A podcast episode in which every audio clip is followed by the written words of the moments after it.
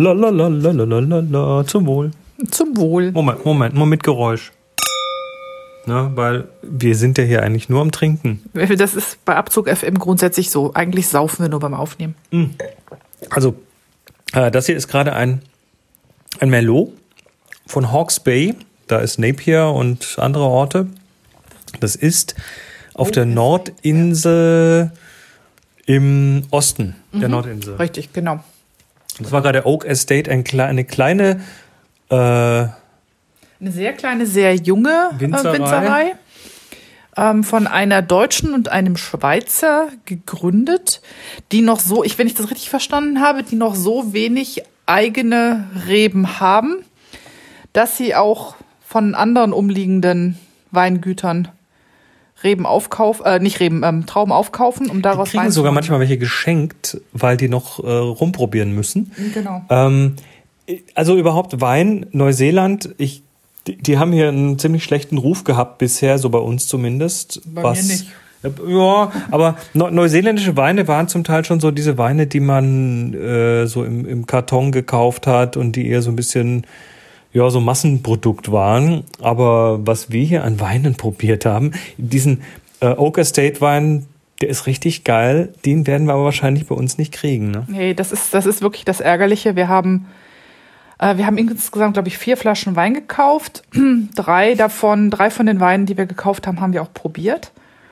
Und nichts davon haben wir ansatzweise in Europa ausspähen können. Also wir hatten noch einen Besuch in einer kleinen, in einem kleinen Weingut, die sich ähm, zur Aufgabe gemacht haben, mit möglichst vielen traditionellen Regeln zu brechen oder zumindest die zu hinterfragen, so gut es geht.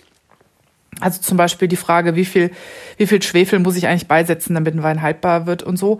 Und die auf die Art und Weise es schaffen, ähm, tatsächlich sehr allergiearme alle- oder allergenarme Weine zu, ähm, zu machen, zu fertigen. Und ähm, das hat uns wirklich super gefallen. Wir haben da gleich zwei Flaschen Wein gekauft und wir hätten, glaube ich, auch mehr, also wenn wir jetzt nicht mit dem Flieger hier wären, Ja, wenn, wenn, au- wenn Neuseeland nicht so weit weg von zu Hause Genau. wäre, dass irgendwie das Zeug nachher dreimal so viel kosten würde, wenn man es rüberschickt. dann hätten, dann hätten wir wahrscheinlich immer so eine, so eine mittlere Wagenladung fertig machen lassen, weil eigentlich hat uns alles geschmeckt, was wir probiert haben. Und zwei Weine haben uns wirklich hervorragend gefallen.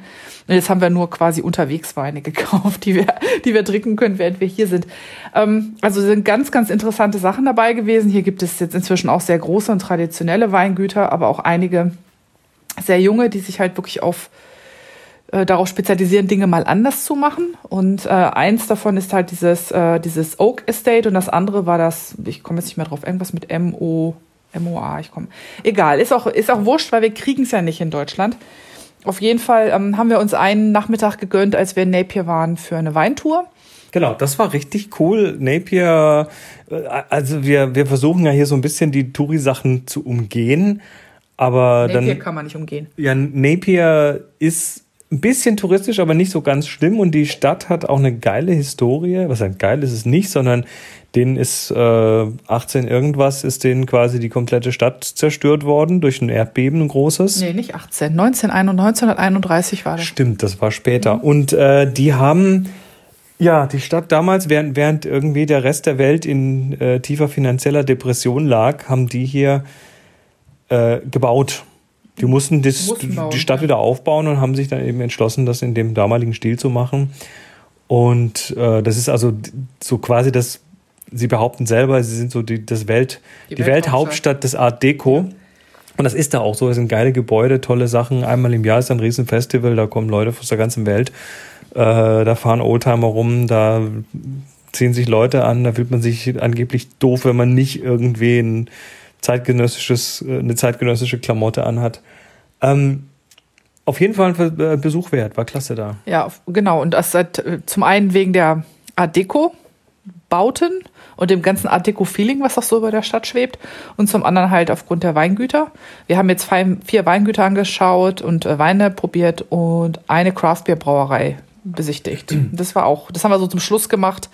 Nach den ganzen Weinen noch Craft Beer probieren und Pommes essen. Das war auch ähm, durchaus, durchaus okay. Und der, der die, äh, der die Weintour organisiert hat, der hatte auch noch Spaß hinten dann mit lauter leicht angeschickerten Gästen in seinem, in seinem kleinen Büsschen hat er dann noch die entsprechende Musik aufgelegt und äh, Wir haben nicht mitgesungen. wir, wir haben kaum mitgesungen. aber es war so zwischen Take Me Home Country Roads und Mamma Mia von ABBA oh war alles dabei. Ja. Ähm, nee, war, war denkwürdig, hat Spaß gemacht. Ja. Auf jeden Fall, was wir dort gesehen haben, ähm, was wir nicht nur in Napier gesehen haben, was uns immer wieder auffällt, Chris hat gerade das Stichwort Oldtimer erwähnt. Ähm, in Napier sah man einige und da konnte man sich noch irgendwie vorstellen, naja gut, die haben dieses Art Deco Festival, vielleicht äh, hält man sich da ab und zu einen Oldtimer, aber das fällt uns insgesamt ja auf, während wir über die Inseln gondeln. In Neuseeland sind erstaunlich viele Oldtimer, also wirklich Oldtimer, so 100 Jahre alte Autos unterwegs und ähm, die sind teilweise richtig gut in Schuss. Es fahren dann auch so alte amerikanische Straßenkreuzer teilweise rum aber jetzt nicht so, weil die nichts anderes haben, so, so, so ein bisschen Kuba-mäßig, sondern äh, die, die werden hier teilweise, stehen die an der Straße und werden wohl auch teilweise ganz normal gefahren. Ich verstehe noch nicht ganz warum. Vielleicht liegt das an den an der Art und Weise, wie man sie versichern kann. Vielleicht wird ja kein Salz gestreut und die Dinger halten einfach länger. Äh, uns ist vor, vor zwei Tagen ist, ist uns ein dicker, ein dicker alter Rolls-Royce an uns vorbeigefahren. Das ist ja völlig unglaublich. Also es fällt tatsächlich auf. Man sieht auch manchmal in irgendwelchen Seitenhinterhöfen alte verrostete Oldtimer stehen. Also es scheint hier tatsächlich so gefühlt prozentual mehr zu geben von den Dingern als anderswo. Ja. Zumindest haben wir es hier bisher so erfahren. Eine sehr liebevolle Beziehung zu alten Maschinen. Ne? Also entweder bei den Fahrzeugen, die dann auch wirklich in hervorragendem Zustand und blitzeblank hier noch über die Straßen cruisen, bis hin das altes Landmaschinenequipment oder alte Busse oder alte, alte Autos halt dann auch in als Dekoration, als Dekoration ne? de dereliktem Zustand, also schon verrostet, aber als Deko dann irgendwo unterm Baum stehen, liebevoll eingezäunt oder mhm oder halt auch als Teil eines, eines Hostels irgendwie. Also wir haben wirklich unfassbar viel alte Maschinen und Fahrzeuge auch schon hier als Deko gesehen und ähm, ja, das scheint irgendwie so ein Ding zu sein. Ja, also ap apropos Straßen, wir sind jetzt, ja, haben jetzt dann doch einige Kilometer schon hier auf dem Buckel. Äh, sind mittlerweile auf der Südinsel gelandet. Ich fahre auch inzwischen, nur dass beim letzten Mal hieß es, ich fahre nicht. Ähm, ich fahre tatsächlich auch und es macht mir nicht, nicht nur nichts aus, ich habe auch noch keinen Tod gefahren, es funktioniert. ja, ähm, aber apropos Todfahren, äh, wir haben tatsächlich hier äh, eines festgestellt, es liegen hier mehr tote Viecher auf der Straße rum, Roadkill, als mhm. bisher anderswo und äh, wir haben noch mal so ein bisschen versucht rauszufinden, also das sind in der Regel kleine Tiere, also so äh, Katzengröße würde ich sagen ungefähr und dann haben wir, dann haben wir hier äh, eine Bekannte gefragt, äh, die, die, die dann meinte, ja, das sind äh, in der Regel Possums. Mhm. Ein Possum ist ein, hat man letztes Mal schon mal drüber gesprochen, das Fuchskuso oder ein, ein Beuteltier, was im Prinzip eine Riesenplage ist wo sogar die Umweltschutzverbände hier zugestehen, dass das eine Plage ist und dass das hier so dermaßen stark ins Ökosystem eingreift, dass man was dagegen tun muss. Ja.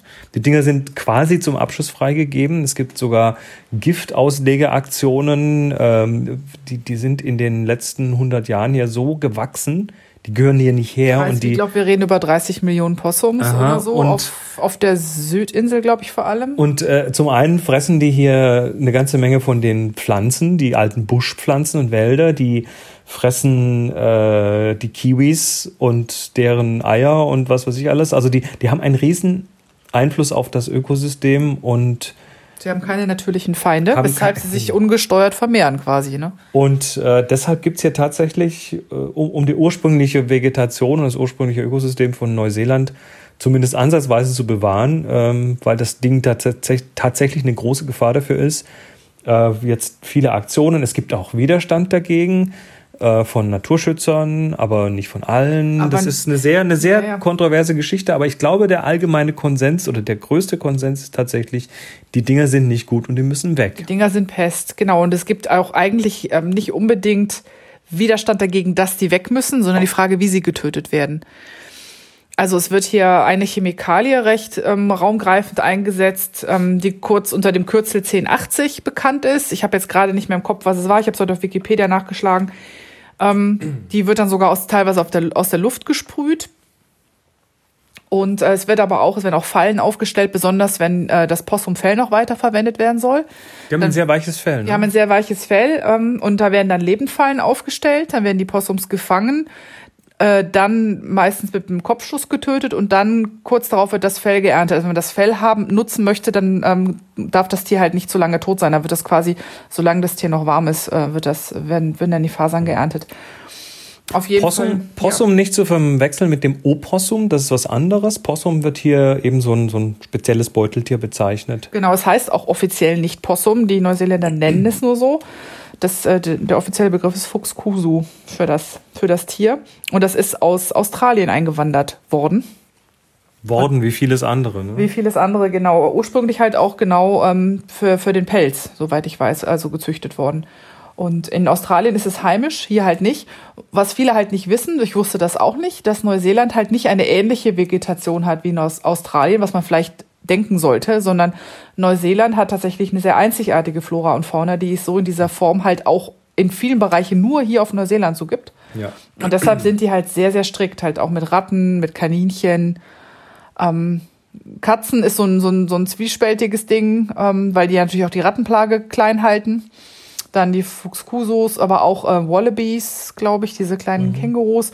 Und noch so ein paar Sachen, die hauptsächlich aus Australien irgendwie reingekommen sind, die halt äh, hier dann rigoros gejagt und, und vergiftet werden. Ja. Und äh, so ist das jetzt eben auch mit dem Possum. Deshalb, äh, die, weil es so viele gibt, werden die wohl auch recht häufig überfahren auf der Straße. Und äh, hier ist es, glaube ich, auch nicht üblich, das dann abzuräumen. Ich weiß bei uns, dass dann fest. So, also hier ist das tatsächlich so ein bisschen tritt sich fest. Ähm, und deshalb sieht man die ganz häufig. Ist, ist uns halt aufgefallen. Wo du von Flora und Fauna redest, äh, kurz noch was zu den Bäumen. Es, äh, Moni so, ah, sag mal was. Äh, Neuseeland ist das, äh, das Land der unglaublichen Bäume. Also äh, es ist zum einen gibt es halt einige Sorten, die es woanders nicht gibt. Ähm, dann wachsen die, es gibt, die wachsen hier sehr schnell. Das ist sehr groß. und sehr groß. Das ist typisch für Neuseeland. Also wenn man mal den Querschnitt einer ähm, kalifornischen Rotzeder, die hier zum Teil auch angepflanzt Also diese Sequoia, diese, diese Sequoia. Mammutbäume. dann sieht man hier tatsächlich Jahresringe, die man so in Kalifornien nie sehen würde, weil es hier aufgrund der Witterung alles so schnell wächst. Also der, der, der, der, die Sequoia, die ist hier, die, das sind die Jahresringe, wir haben das so ein Beispiel gesehen, sind mal mindestens doppelt so breit. Und, auseinander, und dadurch ist der Baum auch weich. Also das ist hier kein Hartholz, sondern Weichholz. Und die Sequoias, die in Kalifornien oben wachsen, die sind Harthölzer. Genau. Also der gleiche Baum, unterschiedliche Wachstumsbedingungen, unterschiedliche Holzhärten. Das hat mich ziemlich umgehauen. Und hier findet man halt wirklich sehr, sehr viele große Bäume, die dann teilweise unheimlich knorrig und auch dem. Wind gescho- äh, die, die wack, also ja, jetzt von der Form her toll. Je nachdem, wenn sie nah am Strand wachsen, dann haben die natürlich vom Wind auch noch so einen Einschlag gekriegt. Das heißt, man findet hier einfach tolle Baumsilhouetten. Ständig fahren wir durch irgendwie durch eine Gegend und denken, meine Güte, diese Bäume. Ähm, ganz auffällig war es ja schon in Hobbiton. Das, äh, das Gelände in Hobbiton, äh, das, das, der Drehort. der Drehort, das, dieses Farmgelände, wo, wo ähm, der Hobbit gedreht worden ist, also vor allem das Auenland, sag ich jetzt mal in Anführungszeichen. Äh, das ist dem Peter Jackson damals aufgeflogen bei einem, Aufgefallen. aufgefallen bei einem Überflug mit dem Hubschrauber. Äh, zum einen wegen eines äh, kleineren Sees auf dem Gelände und zum anderen halt wegen der Bäume. Und das ist tatsächlich auch in Hobbiton, also in diese, auf diesem Filmgelände so, dass da unfassbar geile Bäume stehen.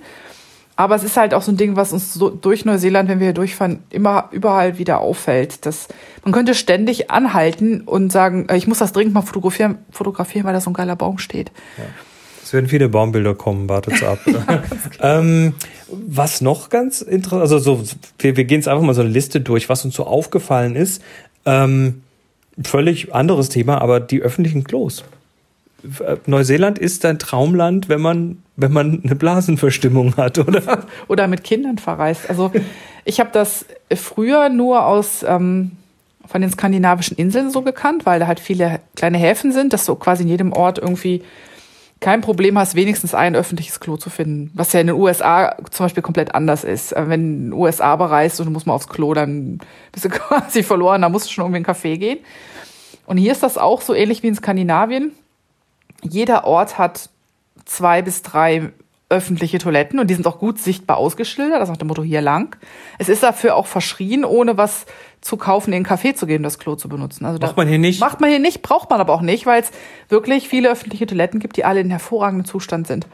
Und sobald man irgendwo auch außerhalb eines Ortes ist, wo es eine Sehenswürdigkeit ist, sei, sei es, weil da ein kleiner Spazierweg startet, ein Wanderweg, weil es ein Strand ist, weil, pff, keine Ahnung, irgendwas, was als Sehenswürdigkeit betrachtet wird, dann bedeutet das auch immer, da ist ein Klo. Hm. Also das ist. Und die sind gut ausgeschildert? Die sind ausgeschildert, die funktionieren. Also selbst wenn das jetzt mal eine Komposttoilette ist oder nur ein Plumpsklo, die sind überwiegend sehr, sehr sauber und werden von den Leuten, die sich halt auch um diese Wanderwege oder Spaziergebiete, Nationalparks und so kümmern, halt auch in Schuss gehalten. Mhm. Und das ist, äh, macht, das ist eines der Dinge, die Neuseeland so unheimlich leicht zu bereisen machen. Stimmt, ja. Ähm, was ist uns noch aufgefallen? Ampelmännchen. Also speziell auf der Nordinsel. Wir waren ja jetzt in Auckland, Auckland in Rotorua, in Napier, äh, in äh, Taupo und in Wellington. Und wir haben uns schon in Auckland ganz am Anfang fanden wir es total süß. Also Fußgängerampel, hast das rote stehende Männchen, so wie wir das auch kennen. Und dann schellt in Auckland die Ampel auf grün und plötzlich hast du so ein animiertes, gehendes grünes Männchen. Ne? Genau. Ne? Das hat so einen kleinen Walkcycle. Ne? und davon da. haben wir zwei verschiedene gesehen. Ein animiertes grünes Männchen ohne Hund und eins mit Hund. Ja. Und wir haben auch schon. Ähm, und dann in anderen Städten waren plötzlich andere grüne Genau, wir haben also eine gewisse Diversität ist festzustellen. Also ich habe auch weibliche Ampelmännchen gesehen, aber nur in Frauen dann, nicht, grün. nicht Ampelmännchen weibliche. Ampelweib, Ampelweibchen, äh, Ampelfrauen, wie auch immer. Ampelmädchen. Also als weiblich, aufgrund der Kleidung und Silhouette als weiblich zu identifizierende Ampelpersonen. das muss jetzt noch irgendwie mit Sternchen und. Äh, das, ähm, das, ja, lassen wir das Thema hier. Ähm, ist auf jeden Fall interessant. Äh, wir haben sie wie, nicht gesammelt. Ich wie vielfältig. So. Ja, ja, am Anfang dachte man, oh, wie süß, das müssen wir mal irgendwann fotografieren und plötzlich haben wir gemerkt, hoppla, da ist ja noch ganz, was ganz anderes. Ich glaube, die weibliche Ampelperson oder die, die rocktragende Ampelperson habe ich, glaube ich, irgendwo. Nur, nur, gut, also das war auf jeden Fall irgendwie interessant. Wenn wir mal wieder herkommen, dann machen wir da eine Serie draus, ganz sicher sogar. Ähm, was uns noch aufgefallen ist, sind die Briefkästen. Mm. Also äh, Briefkästen. Es ist so ein bisschen bei uns zu Hause ist es ja so, du hast ein Haus und da ist irgendwie der Briefkasten entweder hast ein Einfamilienhaus, dann geht der Briefkasten, ist der direkt an der Wohnung oder der ist vorne so ein bisschen an der Straße, aber das ist meistens so mit dem Haus irgendwie verbunden. Hier sind die so ein bisschen wie in Amerika, stehen draußen an der Straße, oft auf einem Holzpfosten und ich habe noch nie so eine Diversität unter Briefkästen gesehen. Scheint ein Hobby zu sein irgendwie. Also von, von selbstgebastelten Häuschen über Schiffe über Schiffe, Flugzeuge. über Flugzeuge, über auch gekaufte Plastikteile. Heute, heute haben wir irgendwo auf dem Land zwei Mikrowellen gesehen. Da hat jemand als Briefkasten vorne eine Mikro Alte Mikrowelle rausgestellt. Ja, da scheint es irgendwie. Ich habe ja schon vermutet, es gäbe vielleicht in der Grundschule so ein, so ein, so ein, so ein Bastelwettbewerb. Ich bastel einen, also vielleicht als Abschlussarbeit der Grundschule, ich bastel meinen Eltern einen Briefkasten, weil also streckenweise halt auch unheimlich liebevoll gemacht. Also ich habe schon, ich habe schon ähm, größere Fische gesehen, wo man dann das Maul aufklappen konnte und als Briefkasten. Als Briefkasten. Ja. Also alles, es ist nichts, was es nicht gibt. Also das wäre auch schon alleine mal ein Fotoprojekt, die Briefkästen von Neuseeland. Der, der Briefkasten ist tatsächlich das eine, eines der großen kreativen Betätigungsfelder hier. Ähm, ein anderes Betätigungsfeld, allerdings nicht besonders kreativ, ähm, aber ganz lecker, ist so ein Ding, das, hat, das ist uns aufgefallen, als wir hier ankamen, dass man überall Schilder sieht für Real Fruit Ice Cream. genau. Da haben wir uns schon gefragt, ob in der Eiscreme, die wir kennen, immer falsche Früchte sind. Aber das, das hat tatsächlich eine Bewandtnis. Also Real Fruit Ice Cream funktioniert so, dass in einen Blender oben für, also für eine Portion Eis, die man jetzt so kauft, kommen irgendwie zwei bis drei Kugeln eines eher neutralen, ich sag mal Sahneeis oder Vanilleeis in den Blender. Und dann werden zwei dicke Löffel Früchte mit reingegeben, mhm. die dann quasi mit dem Eis durchgedreht werden Also- und dann so eine Art Softeisspirale auf dem Hörnchen bilden. Wenn du jetzt Blender sagst, dann hat jeder so einen Küchenmixer vor sich. Das ist aber so ein Das Spezialteil. ist wie so ein Fleischwolf eher. Ja, so ich weiß es nicht. Das ist, das ist Eiswolf. eine Spirale und ein trichterförmiges Teil drunter und das wird also irgendwie da so durchgedrückt. Ich glaube auch, das ist so ein bisschen Marketing-Gag. Schmeckt ganz lecker. In meinem war nicht genug Früchte. Man, man kann sich dann raussuchen, was man, was man für Früchte da drin haben möchte und äh, ja, ähm, haben wir uns einmal gegönnt und dann war das auch okay. so, aber man muss das, glaube ich, mindestens einmal probiert haben. Äh, Milch ist überhaupt noch so ein Thema hier. Das ist uns auch am Anfang irgendwie, dachten wir, no, das ist aber nett, wenn, wenn du da so in so ein B&B kommst, zum Bed and Breakfast und dann äh, wirst du empfangen, so hier ist alles und dann kriegst du dann vom Host noch irgendwie deine Sachen gezeigt und, und hier ist der Kühlschrank und I, I've put some milk in the fridge for you. So, hä, was? Milch? Ja, so, da ist dann so ein kleines Krüglein mit Milch und äh, auf dem Zimmer ist dann irgendwie eh noch, oder im, im, im, im Häuschen, je nachdem, was man gemietet hat, ist dann eh noch irgendwie ein Wasserkocher und ein bisschen Kaffee und Teebeutel und Zeug.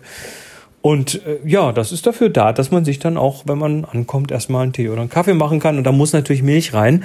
ist ja schließlich alte britische Genau. Tradition und die Briten waren ja auch schon recht früh hier. Und das ist tatsächlich hier bisher, ich glaube, ohne Ausnahme jedes Mal Mhm. so gewesen. Selbst im Hotel, da war es allerdings kein Krüglein, sondern da waren es so Einwegmilchen. So eine, kleine, so eine kleine Packung, Viertel Liter Milch. Genau. So. Aber es ist überall, wo wir hergekommen, hergekommen sind, ist Milch im Kühlschrank. Frische Milch oder äh, zumindest Milch. Das, ja, das ist interessant. Also zum einen ist das hier, ist Neuseeland ein Paradies für Leute, die vegan leben oder keine Milchprodukte vertragen. Denn man kann überall, es ist immer gekennzeichnet auf den, ich habe es noch nie anders gesehen, in jeder Speisekarte steht drinnen, wenn etwas ähm, dairy-free, also milchfrei ist, äh, oder glutenfrei oder vegan. Das steht dran. Und nicht nur ist es irgendwie ein Alibi-Gericht, sondern es gibt immer eine Auswahl. Es ist immer mehr als eins. Also bei vielen Speisekarten hast du, hast du Hast du irgendwie mehr Sternchen als irgendwas. mehr. Sternchen als irgendwas und das Sternchen hast dann glutenfrei oder es gibt zumindest eine glutenfreie Option davon. Genau. Ähm, aber, aber, Moment, auf der anderen Seite ist es aber auch ein Land, wo ich festgestellt habe, dass in Sachen Milch drin ist, wo man es nicht unbedingt vermuten würde. Und zwar teilweise in recht großen Mengen, also in Brötchen. Also Ah ja, das wird dann teilweise Ja. mit, mit Milchpulver mit gemacht Milchpulver und so. gemacht und so. Also man muss hier, Oder Molkepulver. ich muss hier viel stärker drauf aufpassen, ähm, wo Sachen, wo ich normalerweise sagen würde, also für die Hörerschaft, ich bin sehr, sehr intolerant, Laktose, sehr int- laktoseintolerant. Ich merke das wirklich bei, schon bei geringen Mengen von Laktose. Und nun habe ich gelernt, und das funktioniert für mich in Deutschland auch immer super, Käse, der älter ist als drei Monate, da ist in der Regel äh, der Milchzucker umgesetzt und ähm, Da ist fast kein da Milchzucker ist, mehr kein drin, Milch, ja. da ist auch fast kein Zucker mehr drin. Also wenn ich hier Laktose ist gleich Milchzucker. Genau, und wenn ich, wenn ich irgendwie einen Blauschimmelkäse kaufe, dann gucke ich meistens noch mal pro forma irgendwie unten drauf, wie viel Zucker ist noch drin, aber fast immer sind die Bries und die, und die Camemberts und die Blauschimmelkäse fast immer irgendwie frei von Zucker. Das habe ich übrigens von Moni gelernt.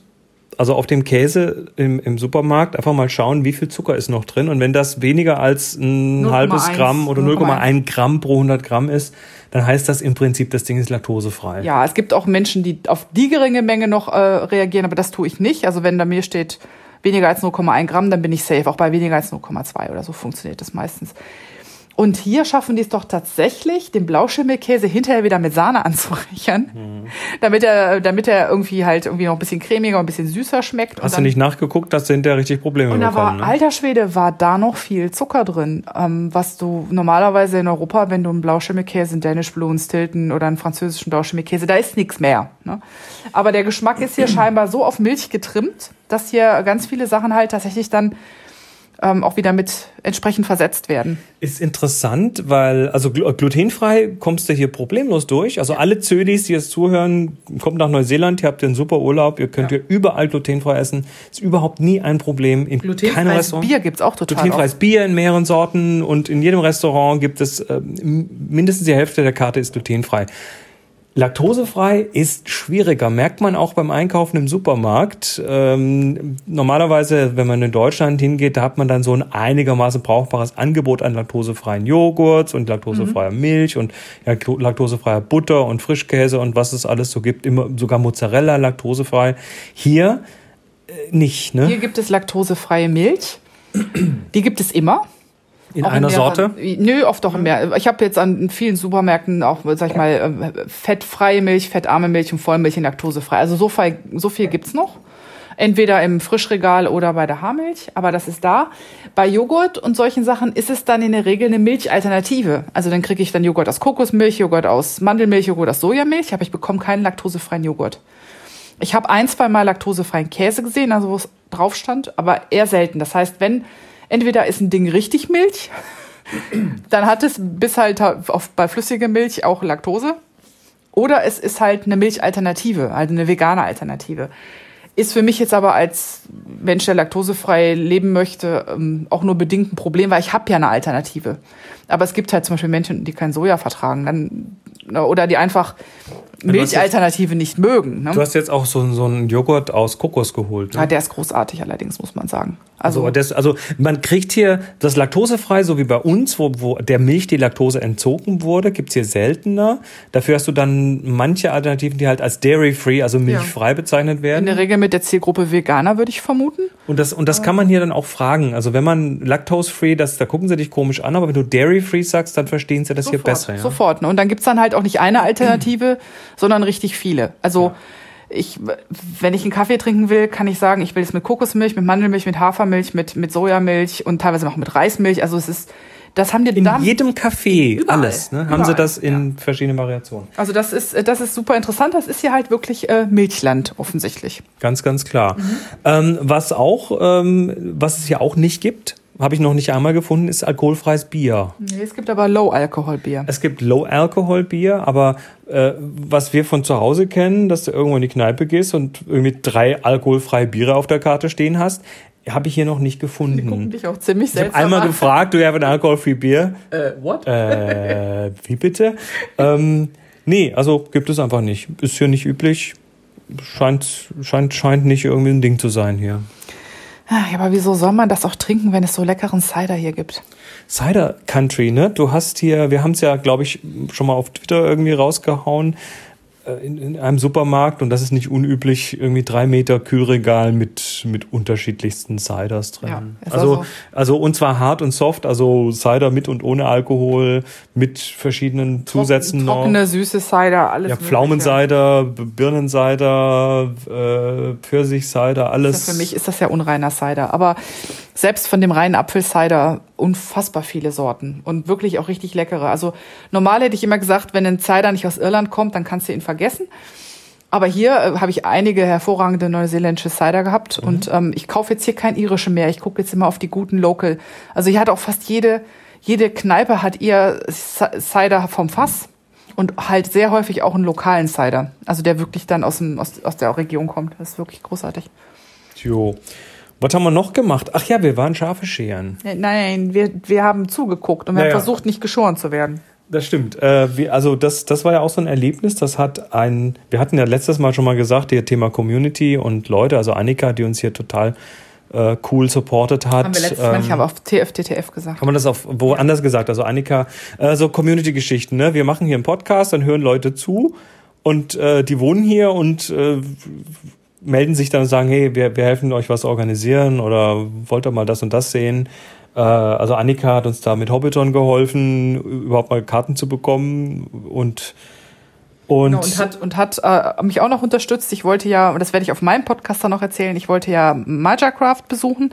Ich besitze ja von denen ein Spinnrad und hatte die auch kontaktiert, hatte aber, weil die im Urlaub sind, nicht viel gehört. Und ähm, Annika hat da noch ein paar Strippen gezogen und mal andere Kommunikationskanäle geöffnet, was dazu geführt hat, dass wir tatsächlich dann ähm, einen langen Nachmittag auf der Nordinsel in der Werkstatt von Mattercraft ähm, gewesen sind. Das war auch super interessant und ganz toll. Obwohl die zu hatten, ne? Also ja. die haben dann für uns hat dann äh, einer von denen sich zwei Stunden Zeit genommen und hat uns alles gezeigt und das war sagenhaft. Äh, dann hat Paul sich gemeldet, äh, einer von zwei Pauls, mhm. ähm, nachdem ich auf Tipps from the Top Floor immer wieder mal davon erzählt habe, von dieser Reise, ähm, der in der Mitte der Nordinsel lebt und der uns, äh, zum, der, der hat dann mal eben schnell eine Fotosession beim Schafscheren für uns organisiert. Mhm. Da waren wir dann in einer Sheep Station. Das, eine Sheep Station ist eine große Schaffarm. In diesem Fall waren es, glaube ich, knapp 20.000 Schafe dort. Und äh, da sind dann irgendwie so Profischerer am Werk, fünf Leute parallel, die äh, in, innerhalb von deutlich unter einer Minute jeweils ein Schaf scheren, davon fünf parallel. Mhm. Also in einer Minute Minimum fünf Schafe. Äh, die machen am Tag irgendwie 2000 Schafe äh, nackig, ne? Ja. Und, äh, und sind dann also irgendwie, äh, in, in zehn Tagen sind die, sind die 20.000 Schafe durchgeschert. Es ist sagenhaft, dazu dabei zu sein. Man muss echt aufpassen, weil die arbeiten sehr konzentriert. Die haben irgendwie laut Musik an und dann wird gearbeitet. Wird zack, durchgeschoren. zack, zack. wird durchgeschoren. Die werden halt pro Schaf bezahlt. Ich glaube, wir hatten irgendwie mal was gehört von irgendwie zweieinhalb neuseeländischen Dollar pro Schaf. Oder also liegt, also es pendelt, ne? Zwischen zwei bis drei Dollar pro Schaf. Und dann guckt man natürlich, was man geschafft kriegt. Und da will man auch nicht im Weg stehen, weil während der äh, Scherer schert, ähm, sortiert er schon mal ganz grob vor. Das heißt, wenn er die Wolle an den Beinen runter macht, die typischerweise sehr verdreckt ist, auch oft verkotet, dann schubst er die schon so ein bisschen in eine Richtung. Und dann gibt es noch eine Person oder zwei, das waren in dem Fall zwei ähm, Damen, die dann mit so großen, so wie so, so Wischern, So Squeegees. Squeegees, ne, ähm, dann die Wolle dann ähm, in verschiedene Richtungen geschubst haben. Die gute Wolle in die Richtung, wo sie dann in so eine Ballenpresse kommt und die schlechte Wolle sozusagen auf so einen Haufen, wo wahrscheinlich nachher das Zeug einfach weggeschmissen oder als Düngematerial benutzt wird. Und man kann da quasi nie irgendwie dazwischen stehen, weil man ständig von so einem Wischer umgeschubst wird, der die Wolle geil. von rechts nach links schiebt. Das so. war so geil. Ich bin da reingekommen, äh, oder wir sind da reingekommen und dann hab, waren, waren diese zwei Damen eben am, am Wolle sortieren oder Vlies sortieren und ich, die wussten dann schon Bescheid, dass wir zum Fotografieren kommen und äh, haben sich überhaupt nicht von uns beeindruckt. Die haben uns gar nicht angeguckt. Ne? Erstmal dachte ich so, hallo, wir sind hier. äh, nee, die haben ihr Ding gemacht. Wir haben angefangen zu fotografieren und dann meinte ich nur zu der Dame, you, you tell me if I'm in the way und sie, oh yes I will. Und ungefähr eine halbe Minute später, you're in the way. und so ging das so mehrfach und Da wird man auch gleich mal eingespannt. Also während ich da rumstand und fotografierte, wurde mir plötzlich eine Wasserflasche äh, vor die Nase gehalten. Kannst du es bitte mal für mich voll machen? genau. Draußen, draußen ist eine Pumpe mit einem Brunnen, da ist irgendwie Regenwasser oder irgendwas und dann ja, blauen Haaren nach links und dann sollte ich ihr die Flasche voll machen, was ich natürlich dann auch gemacht habe. Ich bin Ja, ja, froh, wenn ich dann helfen kann. Also da ist es dann so gleich so, du bist hier, ich mach dich nützlich, los. Es, aber es war trotzdem sagenhaft. Die haben ihren Job gemacht. Äh, wir, wir schicken denen noch die Fotos. Also das, äh, das war, das war so, das war so ein, mal wieder so was völlig touristenfreies. Ne? Da waren nur wir und die Schafschere und die Musik. Und äh, da haben wir eine Stunde lang drin fotografiert und das war sagenhaft. Waren übrigens keine Merino-Schafe. Nee, keine Merino-Schafe. Es, waren vermutlich, also wenn ich das richtig gesehen habe, waren es Romney. Ich habe leider keine Bestätigung bekommen. Aber äh, man denkt ja irgendwie so, Neuseeland und Australien sind alles Merinos. Ähm, Nee. Und das stimmt für Neuseeland halt gar nicht. Die meisten Schafe, die ich hier gesehen habe, waren halt tatsächlich Romney. Und ähm, noch so ein paar, wo ich die Rasse noch erstmal äh, zuordnen muss. Und wir werden dann irgendwann auf der Südinsel noch in Merino Country kommen. Da bin ich da mal gespannt. Aber bis dahin dürften die meisten auch schon geschoren sein. Jo, äh, mehr dazu auf fiberthermometer.de, Monis Wollpodcast. Ja, ich habe ich hab schon irgendwie ähm, gefühlt ähm, Material für mindestens zwei Folgen. Ich weiß nicht, ob ich noch eine hier in Neuseeland mache. Im Moment kann ich nämlich ein bisschen schlecht sitzen. Da bietet sich das Podcast nicht so gut an. Ich habe mir nämlich den Rücken verrissen. Und deshalb äh, bin ich mehr laufender oder liegenderweise unterwegs. Aber ja, da wird auf jeden Fall wird's dazu was geben. Jo, ähm, zuletzt noch, äh, noch mal ein Straßenthema. Hier ist überall Glatteis. Also ich finde das sagenhaft. Bei, bei Nein, uns, nicht. ja, aber bei, bei uns ist das ja in der Regel so, wenn es kalt wird, dann kommen die Glatteisschilder raus. Äh, wenn es dann wieder warm wird, dann Nee, die Komm, kommen nicht raus. Die, nicht? sie stehen immer da. echt. Also hier, hier fällt es mir halt ganz besonders auf, vielleicht auch nur, weil es so heiß ist, aber es, es sind überall Ja, die so stehen hier an jeder Kurve. an jeder Kurve so, so ein Schild, bei, bei Eisglätte kann es hier schleuderig werden. Und das, das fällt mir irgendwie hier auf. Vielleicht auch nur, weil es Ja, in Ein Deutschland, anderes Land in ist, ne? Deutschland und in Österreich und in der Schweiz ähm, ist es, glaube ich, so, dass die, den meisten klar ist, dass sie bei Glätte vorsichtig fahren und da werden nur die ausgesprochen exponierten Stellen gekennzeichnet, wo vielleicht schon früher Glätte auftritt, weil sie halt so exponiert sind, so Brücken ähm, und, und äh, Stellen, die halt dem Wind sehr ausgesetzt sind. Und hier ist es wirklich so, jede gottverdammte Kurve, die etwas irgendwie stärker gekrümmt ist, kriegt ein Glatteisschild. Das ist Also äh, das, das merkst du hier sehr, sehr deutlich und äh, das ist halt interessant, weil äh, äh, es ist halt hier quasi fast nie glatt. Zumindest habe ich mir das so sagen lassen. Also schneien tut's hier quasi gar nicht. In den, in den Alpenregionen, es gibt ja hier nun auch noch Alpen, ne? Mhm. Da mit Sicherheit. Durch die sind wir aber noch gar nicht gefahren. Genau, also da, auf den. Pässen waren wir noch gar nicht. Wir werden da, morgen werden wir drüber fahren, Mhm. über so einen Pass. Ähm, ansonsten in den Tiefen hier, also es, es, es wird, es kann mal Raureif geben, aber der ist dann morgens um neun schon wieder weg. Ganz genau. Also es gibt hier tatsächlich das Interessante, dass äh, tagsüber im Winter häufig auch mal gerne in der Sonne 20 Grad erreicht werden und ähm, morgens aber Frost auf den Pflanzen ist. Was spannend ist, wenn man dann Pflanzen hält, die vielleicht schlecht Frost vertragen. Also hier steht ja auch viel Subtropisches herum. Aber scheint irgendwie, die Pflanzen scheinen sich, äh, scheinen sich angepasst zu haben. Ich habe aber noch einen Nachtrag zu den Klos, Chris. Okay. Was hier auffällt ist und was mich total freut, es gibt unfassbar viele Unisex-Klos. Es gibt ganz, ganz selten, dass es getrennt ist nach, äh, sie nennen das dann Female und Male, sondern äh, die meisten Toiletten sind Unisex, also all creatures welcome. Also quasi so, wie es eh bei dir zu Hause ist, oder? Ja, genau. Das ist eigentlich ein völlig normaler Zustand. Ähm, Finde ich nur halt Bemerkenswert. bemerkenswert, weil es hier halt sehr häufig ist. Ich finde es auch völlig in Ordnung. Das sind dann auch sehr, sehr häufig auch barrierefrei zugängliche Toiletten. Also heute waren wir wieder an einem Strand, da waren zwei von den drei Toiletten halt auch rolligerecht. Und alle drei waren halt Unisex. Was äh, ich auch deshalb schon alleine gut finde, weil ähm, häufig vor den Damenklos ist ein Stau und bei den Herrenklos ist nichts los. Und so finde ich das irgendwie cooler. Jeder geht halt in das nächste freie Klo. Fertig. So. Jo. Und wir machen jetzt das hier. Trinken noch ein Schlückchen. Vom Merlot. Vom guten Merlot aus der Hawks Bay. Und ja, morgen geht's weiter. Morgen gibt's weiter über den Pass und ähm, wir haben noch ganz, ganz viele Stichworte zu Neuseeland und wir können wahrscheinlich auch das Sappelwasser nicht halten. Also Irgendwann kommt noch eine Folge. kommt noch was. genau. Bis dann, macht's gut. Ciao. Tschüss.